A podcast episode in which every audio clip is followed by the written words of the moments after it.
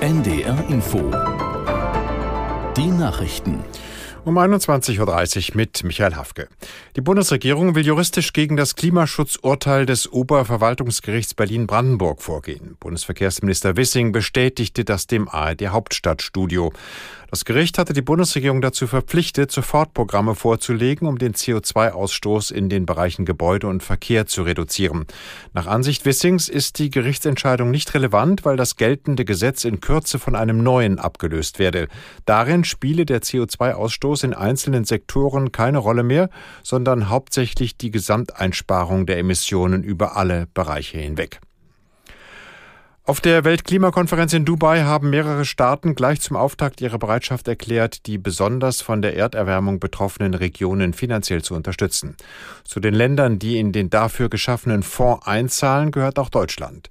Bei Klimaschutzorganisationen fand der Schritt ein durchweg positives Echo, berichtet Lisa Posorska aus Dubai. Von einem guten Signal für den weiteren Verlauf der Konferenz sprach Sabine Minninger von Brot für die Welt. Das zeige den ärmsten und verletzlichsten Staaten, dass ihre Anliegen ernst genommen werden. Andere Entwicklungsorganisationen reagierten ähnlich. So beginne man eine Weltklimakonferenz, heißt es von Oxfam. Welchen Umfang der Fonds insgesamt haben soll, ist noch unklar. Die Vereinigten Arabischen Emirate wollen als Gastgeberland 100 Millionen Dollar einzahlen, ebenso Deutschland. Auch Großbritannien, die USA und Japan sagten Beiträge zu.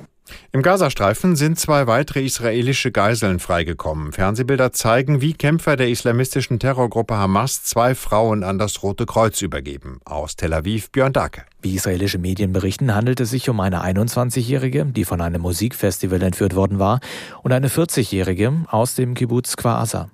Es wird erwartet, dass die Terrororganisation in den nächsten Stunden acht weitere Geiseln freilässt. Im Gegenzug entlässt Israel 30 Palästinenser aus seinen Gefängnissen. Katar und Ägypten arbeiten daran, dass die bis morgen früh andauernde Feuerpause im Gazastreifen noch einmal verlängert wird. Und auch US-Außenminister Blinken wirbt dafür. Bei einem Treffen mit Israels Ministerpräsident Netanyahu sagte er, er hoffe, dass es weitergehen kann. Wegen schwerer Regenfälle am Horn von Afrika sind mehr als zwei Millionen Menschen aus ihrer Heimat geflohen. Das geht aus Regierungs- und UN-Zahlen hervor, die die Nachrichtenagentur AFP ausgewertet hat. Fast 300 Menschen kamen infolge der Unwetter zudem in Somalia, Kenia und Äthiopien ums Leben. Die Regenfälle ereigneten sich nach der schlimmsten Dürre in der Region seit 40 Jahren.